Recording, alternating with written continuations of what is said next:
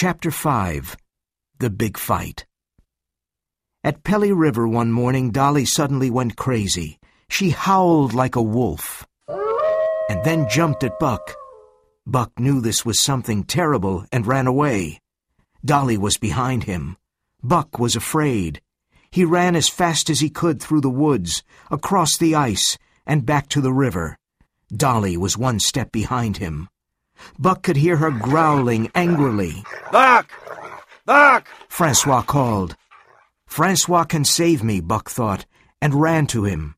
Francois had an axe ready in his hand. As Buck ran past him, the axe fell down on Dolly's head. Buck lay down near the sled. He was exhausted. This was Spitz's opportunity. He jumped at Buck and bit him very hard. Francois saw this and hit Spitz. That Spitz is a devil, said Perrault. Someday he will kill Buck. Buck is like two devils. I know this for sure. Someday Buck will get very angry and eat up Spitz. Francois said. From then on, it was war between Spitz and Buck.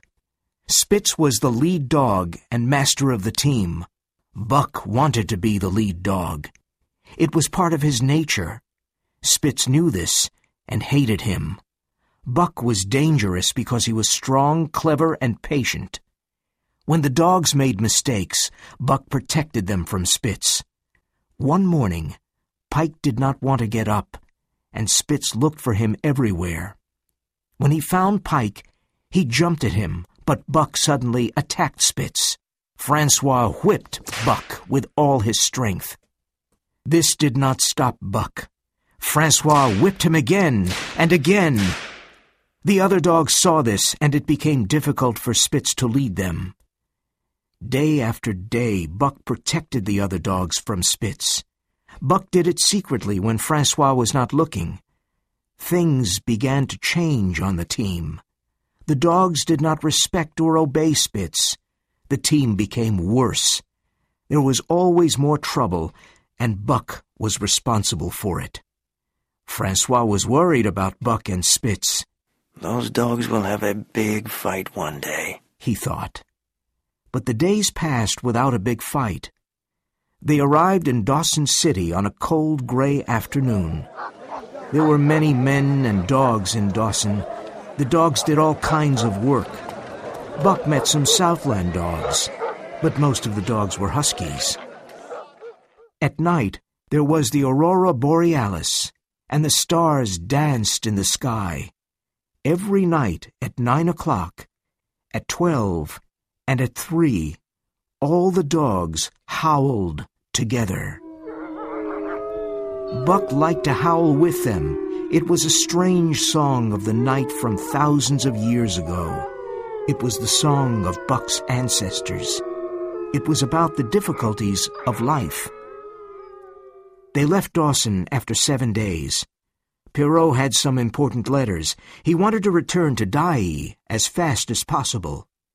The dogs were rested and in good condition. On the first day they traveled 50 miles, and on the second day they were on the Yukon River near Pelly. Francois had many problems with the team. The dogs did not work well together. Buck and Spitz hated each other. The other dogs did not respect Spitz. They were not afraid of him any more. Francois often stopped the sled because the dogs were fighting. Francois knew that Buck caused the trouble. But Buck was very clever, and Francois never saw him. Buck worked hard, and he loved pulling the sled. One night after dinner, Dub found a snow rabbit. In a moment, all the dogs were running after it. Nearby, there was a camp of the Northwest Police with fifty dogs. The fifty dogs started running after the rabbit, too. The rabbit ran quickly on the soft snow, but it was more difficult for the dogs. Buck led the pack of sixty dogs, and he was very happy. He was hunting his food, and he felt alive. His splendid body moved forward in the white moonlight. In the end, Spitz caught the rabbit. He broke its back with his teeth and threw it in the air. Buck attacked Spitz. The dogs fell in the snow. Spitz bit Buck twice and then jumped away. He watched Buck carefully. Buck knew this was the big fight. Either he or Spitz must die. Their ears went back and they growled angrily. They watched each other carefully and they circled slowly. The night was silent and everything was white in the moonlight. The other dogs ate the rabbit and then turned to watch the fight. Spitz was a great fighter, and he was intelligent. Buck tried to bite his throat, but Spitz always defended himself. Every time Buck attacked, Spitz moved away and bit him on the side. Soon Buck was covered with blood. The fight was desperate. But Buck had a good imagination. He fought with his instinct, but also with his head. Buck attacked again. But at the last minute, he went under Spitz and bit his left leg. The bone broke, and Spitz stood on three legs. Buck attacked three more times and then broke his right leg. There was no hope for Spitz now. The silent circle of dogs moved closer to Spitz. They waited for the end. Then Buck attacked again. Spitz fell down on the snow. He disappeared under the circle of the other dogs. Buck stood and watched. He was the champion.